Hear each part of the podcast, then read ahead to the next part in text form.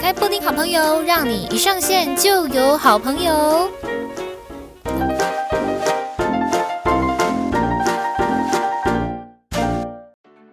欢迎来到布丁好朋友，让你一上线就有好朋友。我是你的好朋友，我是布丁。好的，来，今天就是要来跟大家分享一下我戴牙套的整个过程了哦。对，没错，整个过程，我其实还在想说要怎么来区分，而且我现在其实还在戴那个维持器啊，但讲话，或者是喝水什么的就不会有什么太大问题，所以。就先这样子啊，先这样子用这样的声音来跟大家聊聊天。不晓得大家有觉得有差别吗？应该是还好，就是除了可能戴维持器讲话会呃口水有点增生之外，其他应该讲话的声音不会有太大的的差别啊，不会比戴牙套还要更夸张。我要先来说一下整个起承转合，嗯，先从我为什么要戴牙套开始讲起。嗯，首先第一个就是自己觉得牙齿不整齐。呃，牙套是我大概二零就大学其实就就有想过这件事情，因为我的门牙是有点像那种蝴蝶门牙。正面看的时候还好，不会到完全的不整齐。可是侧面看的时候，因为蝴所谓蝴蝶门牙就是它有一点往内凹啊，那个侧面看的时候，它会有一点洞在，就不是这么的平整啦。它也不是龅牙哦，就是对往内凹，然后导致说我可能因为我要。呃，主持啊，或者是拍照啊，有一些侧面的照片，我就会，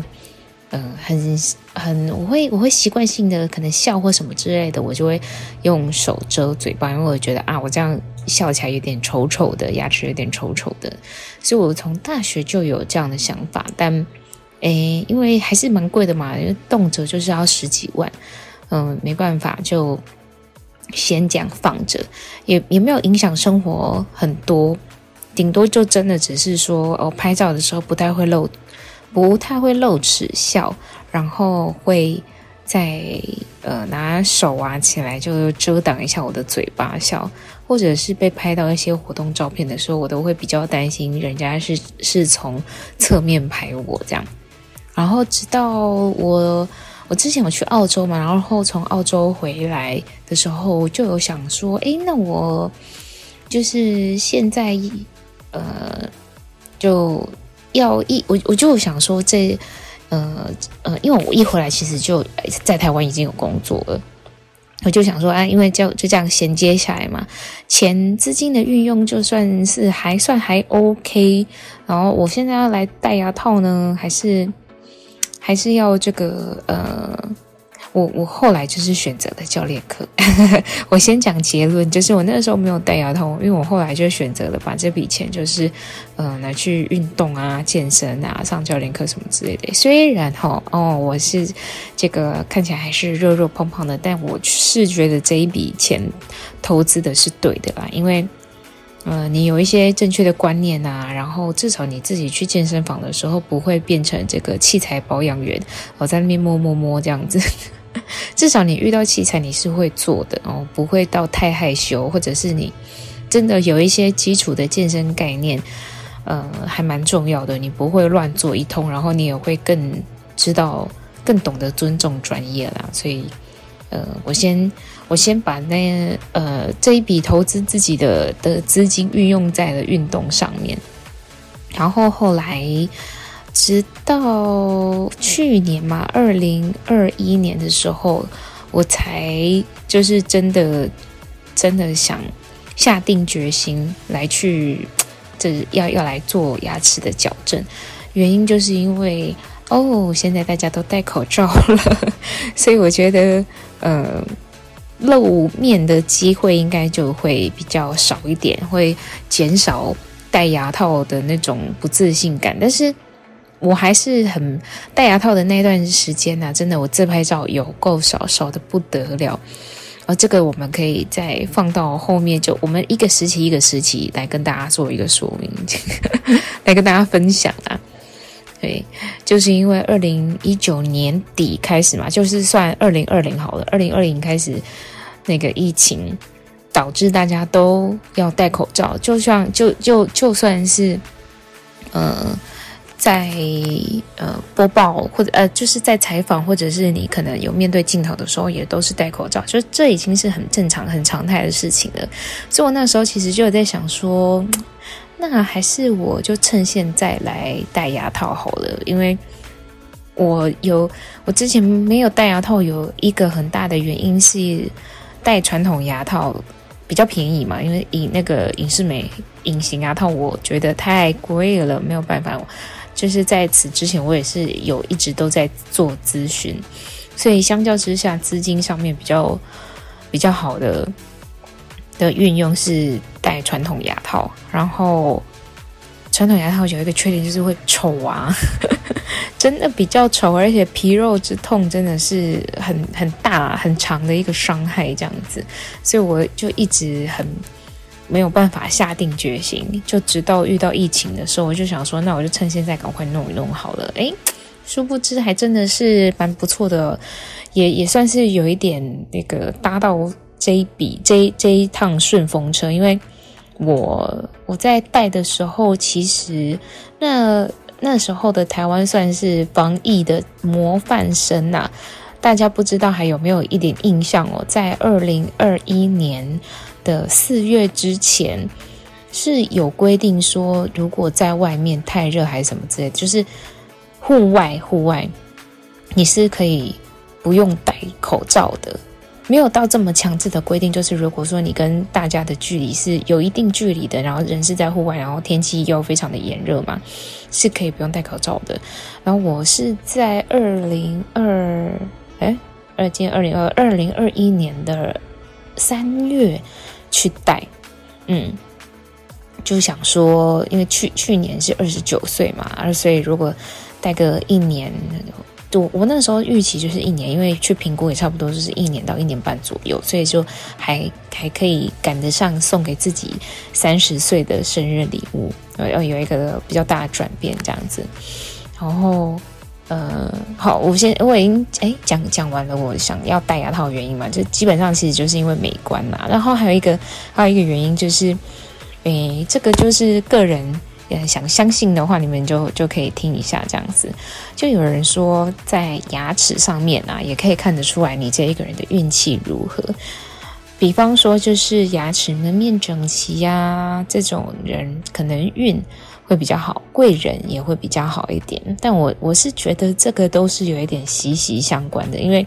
如果你呃门面整理好的话，你也会比较多的自信，呃也会露齿笑，呃你给人家笑容，然后有自信的感觉，其实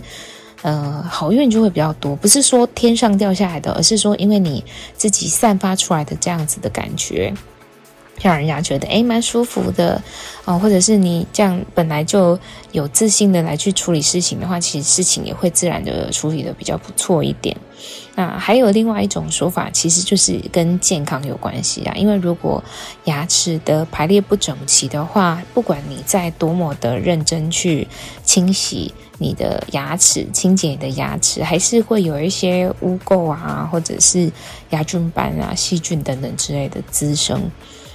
那这个健康的影响就也是我我的一个考量啊。虽然说我是只有前前面门面的这个牙齿比较乱，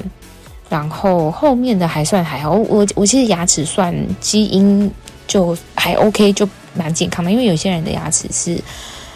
这天生真的基因比较不好一点，很容易蛀牙那一种，那种就更需要多费心去照顾。像我的话就是可能，呃，我我的牙齿偏黄色，因为正常牙齿其实都是比较偏偏黄色。我觉得我可能从小就蛮喜欢吃中药，因为我小时候会吃中药啊、补药什么之类的，然后长大又喝茶什么的，所以牙齿就有再稍微再黄一点。但基本上他们还蛮强壮的。说到蛀牙或什么之类的也还好，所以我就啊，评估下来，其实我还真的算是一个蛮适合戴戴传统牙套的人。好啊，那这个过程就是想要戴牙套的原因，差不多就是这样的，一个就是因为美观，二来就是因为呃。看有没有办法就改个运啊，更健康一点这样子，因为把牙齿顾好，老年生活也会比较好一点。我真的是不想要哇，以后变成要吃那种烂烂的食物，很很很可怜呢。对呀、好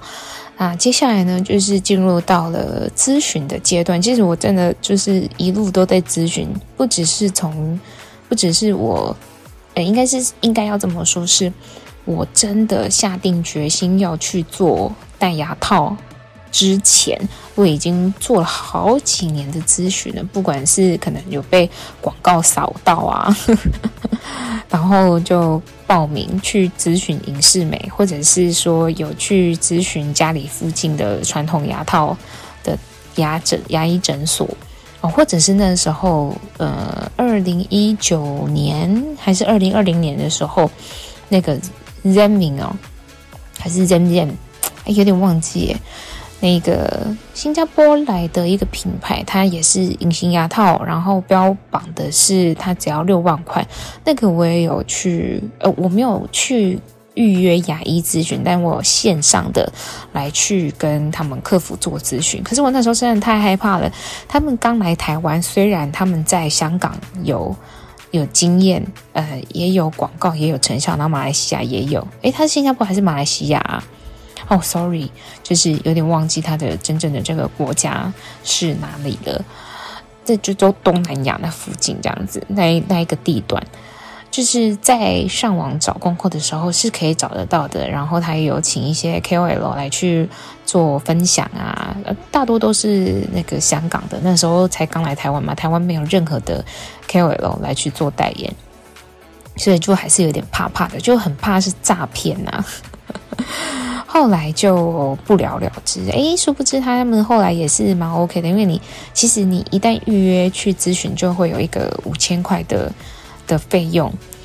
那当下如果决定要来去做这一个矫正的话，那五千块就是包含在这个六万块里面。呃，但但是我不晓得说他，因为我最近有听到说他其实六到十二万不等，他十二万可能是是比较大幅度一点的，所以我也不晓得说，如果当时我去的话，我是会诶就缴了这五千块，然后做做检查就结束这回合呢，还是说我？会想要来去透过隐形矫正去完成，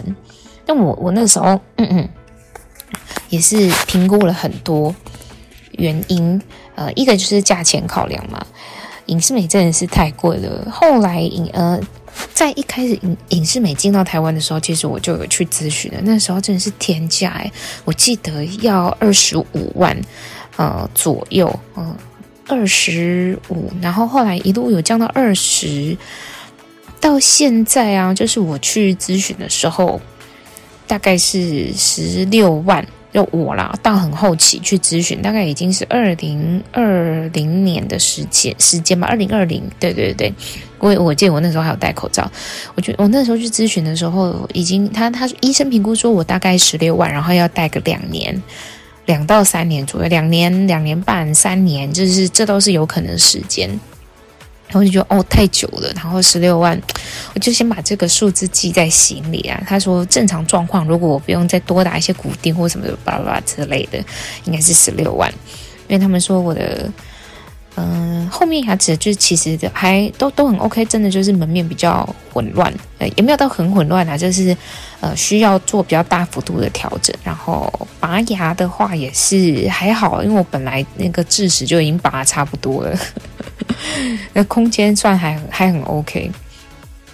如果想要拔的话，也可以，就是拔四颗，看我有没有想要把我的脸变小。哦，这个我我们也是可以后后面来依序跟大家。说明就是在用来说明跟大家分享了，然后后来呢，到最后就是，嗯，诶，我之前因为我之我在之前去咨询传统牙套的时候，是我还住在租房子在圆山的时候，后来就那当下还真的是差点就想说，那我就我就干脆开始做牙套好了。好险没有，因为我记得我后来过没多久我也就搬家了。好，那事已至此呢，我们来讲一下，就是真的开始做决定的那一刻是什么时候？我我就是在我现在住的地方附近，其实走没几步路就有一个牙医诊所。那就上网找评价，就觉得好像还 OK，然后就去做咨商嘛，呃，去做咨询。就是咨询完之后呢，他给了我两个方案。那这两个方案，一个是有拔牙齿的，一个是没有拔牙齿的。他有先给我一个表啊。通常呢，如果你去看那个牙医诊所，他如果就是普通牙医诊所的话呢，然后也有做呃牙齿矫正，你可以稍微看一下我。查一下他的评论，或者是他的呃有没有一些口碑推荐，因为医生的美学我觉得也很重要。然后我去的这一间呢，他的扛棒哦，他的招牌直接就写了什么牙医美学诊所，就听起来就超像医美的，有没有？果不其然，就我在咨询的时候，他就给我了给了我一张表单，那上面那个表单就写。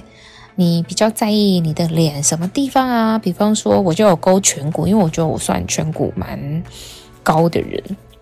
又高就是高又宽。然后可呃，他也他有写到说有没有希望可以改变脸型？就如果说你做这个矫正，你是内心有这个期待的嘛？啊，我就老实写嘛，因为很多人都说什么哦，做了一个矫正，好像投了个胎之类的哦，变得非常的。呃，脸很小啊，或者是五官变立体啊，就各种的这种说法都有。可是这个真的很看人啊，看你的造化会怎么样。然后我就写，呃，我我会我会在意我的颧骨啊，然后我也希望我的脸可以变小。然后还有另外一个就是，嗯、呃，诶，另外还有什么？有点不记，我我有点不记得，但是我印象比较深刻的是，我有填这两个我比较在意的五官的点，这样子哦。他哦，还有说我我我那个时候一直觉得我是不是有一点龅牙，但其实不是，嗯，只是可能那个天生的呃嘴唇就是比较翘一点这样子。然后后来我就呃跟医生做咨商咨询的时候，他就有跟我讲到说。当然要做，要脸型比较小的话，你就要有更大的空间让，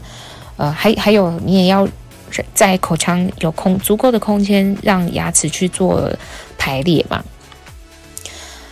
就有提出了这个小脸方案，小脸方案就是要拔四颗牙齿，然后治疗的时间大概会是呃两到三年左右，要打骨钉，对，因为要。把你的脸型啊拉好或什么之类的，而且价格我记得好像是十五十六万吧，然后就想说，嗯啊，不就跟我戴隐适美差不多吗？可是隐适美那个时候的价格是十六万，但是它是最基础最基础的，你中间可能会有一些呃蛀牙啊，或者是可能你要打骨钉啊，或者是巴拉巴拉什么什么之类的，那这个都要额外再加上去。那当时去做这一个咨询的那个。牙医美学诊所，它是它这个价格就是一整套了，一整笔的费用，这样一整包啊，就不太会有额外的，除非你自己产生的的费用，就比方说你可能中间真的蛀牙，然后要去做治疗，但是那个是你自己的治疗，或者是怎么一些突发状况哦，那一样也是在往上加，但是基本上不太会有啦，基本上不太会有，所以就是好像是十五十六万，然后要打骨钉。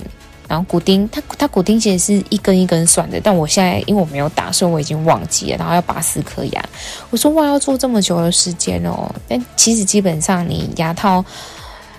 嗯，都要有一个心理准备，就是一到两年啦这样子。但是他给我拉到三年，所以我就他我就想说，哈，有要这么长时间哦。医生就跟我讲说，呃，当然这是一个预估，也要看你的。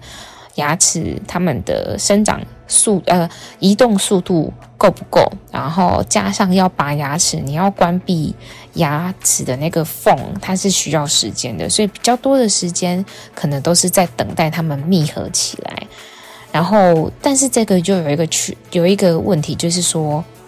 他说。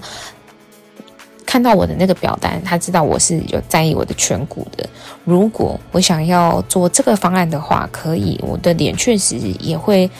呃，在这个下颌这边呢、也会比较小一点，可是就会变成，就会变成是一个怎么讲，有点刻薄的脸。我自己觉得啊，因为我就很不想要变成是那种尖酸刻薄的脸。我现在的脸就是肉肉的嘛，在当时我的脸，诶也是肉肉的。我我还蛮喜欢我的脸圆圆肉肉的，因为不想要变得太尖。就觉得哦，好像这个人很苦命又很刻薄一样，我就不想要这样，所以他就提供了另外一个方案。另外一个方案就是我不用动我的牙齿，呃，不是不是，我不用拔我的牙齿，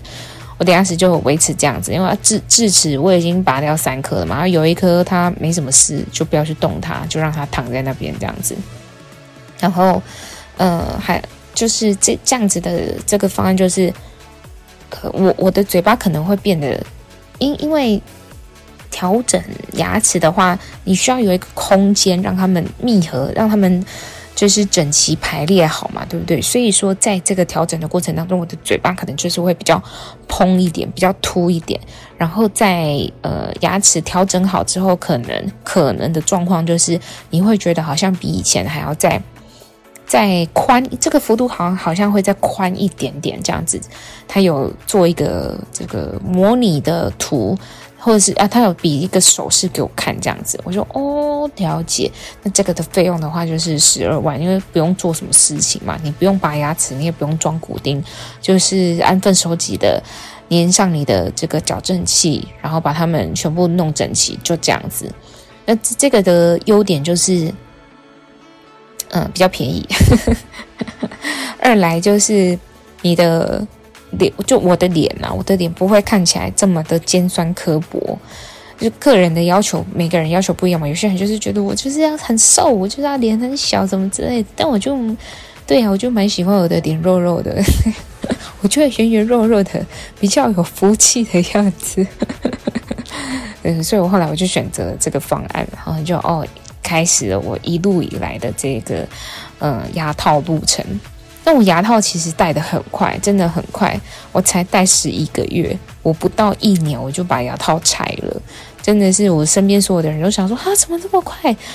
那个你牙套就是你牙齿真的好了吗？然后拆牙套的时候还真的就是 OK，蛮蛮棒的一个状态，这样子。我是真的也是蛮感谢我自己。现在开始感谢自己，就啊，这这个钱砸对地方了。因为其实真的戴完牙套之后。呃，那个笑容啊，你都不用去遮了，就觉得哇，这笑得好开心哦。好，这个后话，嗯，我们留到后面再来讲。好，开始戴牙套嘛，对不对？因为戴牙套的过程真的就是啊、真的很痛苦。除了就是每每次去然后都缴钱、缴钱、缴钱之外，那个每一次的调整啊，我我我觉得调整还不到那么的痛苦。我觉得最痛苦的是最一开始的时候，一开始刚戴牙套的第一天哦，呃，我早上先请假嘛，我就下午再去再进公司。早上呢，先进先来粘那个痘痘，就是先来粘矫正器。粘完矫正器之后，有些人他是分天去。装上排跟下排，我是一次就装好上排跟下排，所以我就一次全部都装好了。然后我弄完之后，我还想说，哦，原来就是这种感觉哟。然后我还跟我还我还去吃早餐这样子。然后吃完早餐之后，当天下午我就知道不对了，我的牙齿开始超级无敌酸软，那种酸软感真的就是你没有办法去克制，你有办这种酸软感。你吃止痛药都没有用，然后你也没有办法咬任何东西。我那个时候真的感受到一种，就是一种无能为力的感觉耶！我已经拿最软最软的东西了。我记得我那个时候就是去买一个三明治吧，然后三明治里面有火腿，我火腿咬不，我咬不断。我后来呢，就是去买那个。那种那个那种什么松饼的那种，就是软绵绵的啊！哎，有一种果子，就是小七 seven 那种，有一种果子，有没有果子面包？就是你放进去，基本上会入口即化那一种。我我连拿那个，我张开嘴巴，我都觉得好痛哦！我大概到第五天，就是这种酸软感，无奈的度过了到第五天，我才比较能够咀嚼一点东西这样子。我说哦，真的是有个痛苦的，痛苦的不得了。然后我在想，那个时候我还一直在想说，真的对吗？真的对吗？然后一开始的时候呢，因为在呃装那个矫正器，医生觉得有一个矫正器在我咬合的时候有点太太容易接触到了，他怕会我我在。咬合的过程当中呢，会把这个咬车咬矫正器给咬掉，或者是让它掉下来，所以他就在我的臼齿后面的大臼齿上面粘一个粘土，他说这个叫粘土啊，就垫高。结果第一天我回去公司的时候就要叫我过音，哦天哪！我那时候讲话完全大舌头诶，我就想说完蛋了，完蛋了，我该不会戴一个牙套，我的工作就不能做了吧？真是吓死我了。然后。反正后来隔了两个礼拜，我回去的时候，我就跟我的医生讲说，我我绝对不能垫高，如果。那个矫正器掉了，我再回来找你，这样子真的很真的很痛苦。我真的是要超级害怕，我从此没有办法正常讲话，因为这就是我的工作的工作内容啊。这样好可怕，好可怕！真的那时候真是吓坏我了。哦，好险！就是在那个粘土拿掉之后，我还是可以正常的呃讲话，然后咬合还算 OK。矫正器呢，我在戴的这个过程当中只有掉过一次，然后那一次是因为我吃花生。而且，哦，说到我，我感觉要分很多单元的，因为其实戴矫正器，你有很多东西不能吃，就比方说啃玉米这件事情。我在戴矫正器的这段时间，我真的想都没有想。然后我现在就是，我现在等我已经把牙套拆掉了嘛，我狂啃，啃得不得了，什么水果玉米、水煮玉米，哦，好好吃哦，狂吃，一直出这样子。先先讲，先讲，就是我们依照这个时间轴、时间程序来去讲这样子。好，然后戴戴牙套这个酸酸软感大概五天左右，还没还是没有退去啦，只是说我终于比较可以吃到东西了。然后就这样慢慢克服，慢慢克服。大概到我还一直查，我那个时候每天看 D 卡人家的那个过程文章，或者是。去看别人的那种部落格，写一些心情分享之类的，很多人都是我到了半年啊、三个月、两个月这种，我我最常有看到到半年，它还在很酸软这样子，但基本上都是回去调线的时候会很酸软，但我是还好啦，我最最可怕的感觉是在一开始。其他后续的条线我都觉得没到那么夸张，都是还可以克服的。有时候到后面你都会觉得，哎，有点爽，这样子酸爽，不是酸软，就有点酸爽感，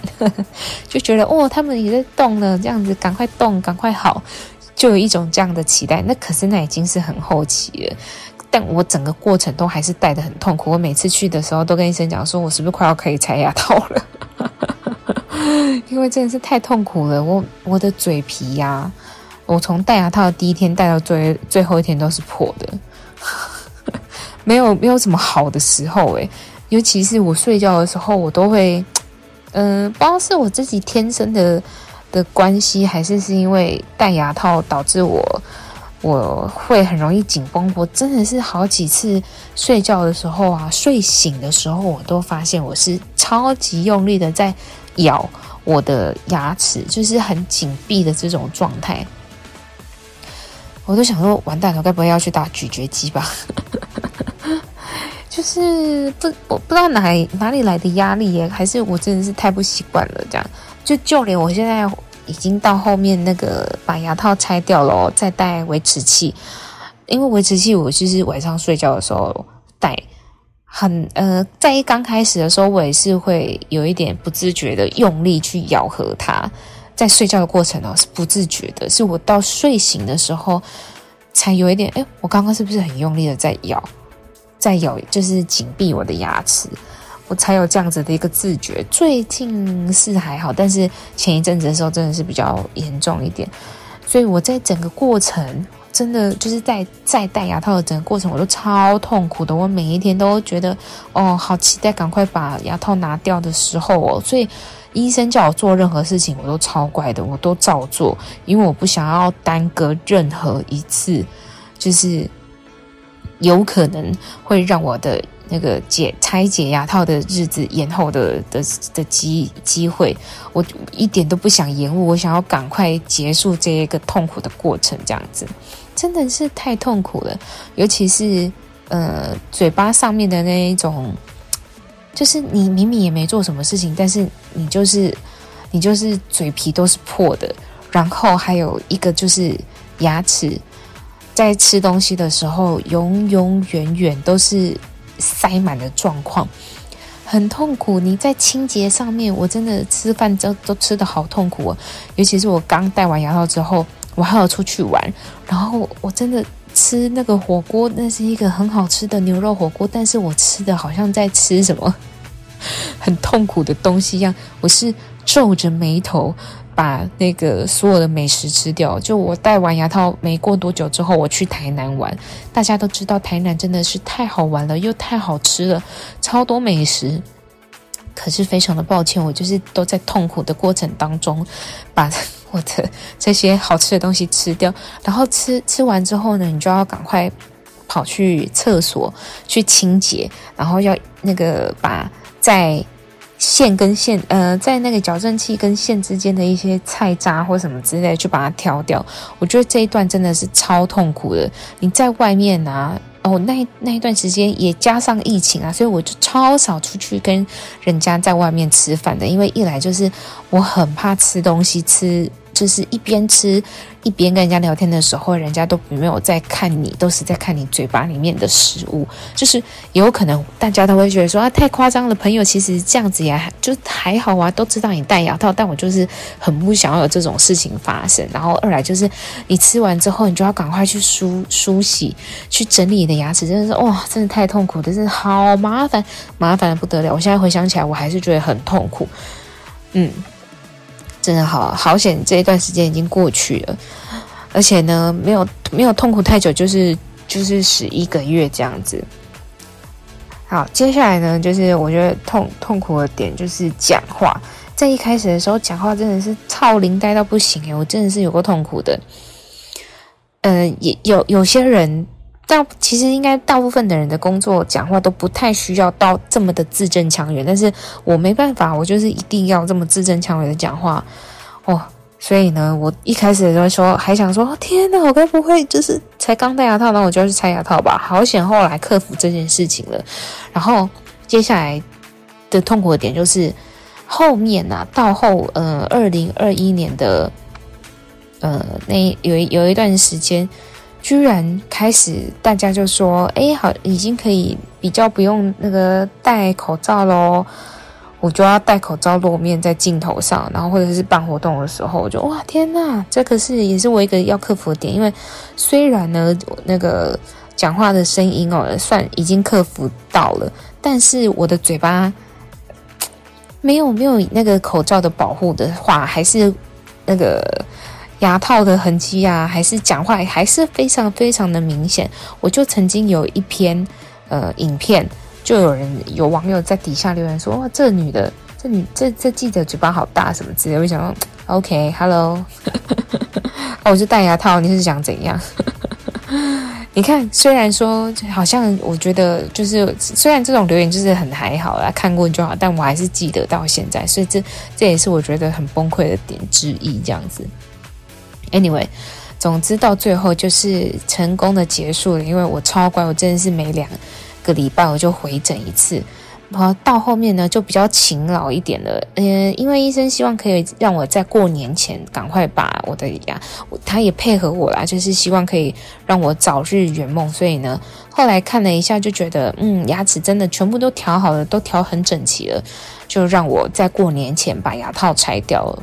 这就是我的辛苦的十一个月的牙套人生。我知道很多人的牙套都戴了，可能就是好几年啊，甚至有人戴了六年哦，还在戴之类的也都有。然后也有那种从小戴的。那我呢，就算是算是蛮幸运的，因为其实我一开始还以为我的牙齿算要戴比较久，可能我以为是个庞大的工程啊，殊不知好像还好，就是把把它们排整齐就好了。那我也是。很感谢那个时候的我有做这个决定，然后让我现在牙齿诶还蛮漂亮的，就是整齐啦，整齐，然后可以更有自信的去展开笑容。我现在也就是比较会自拍了，相较于之前，我去年真的是好少自拍哦，几乎不太会有自拍这件事情，因为因为你一自拍就会有很深的法令纹，呃，这是牙套戴上去之后嘴巴凸。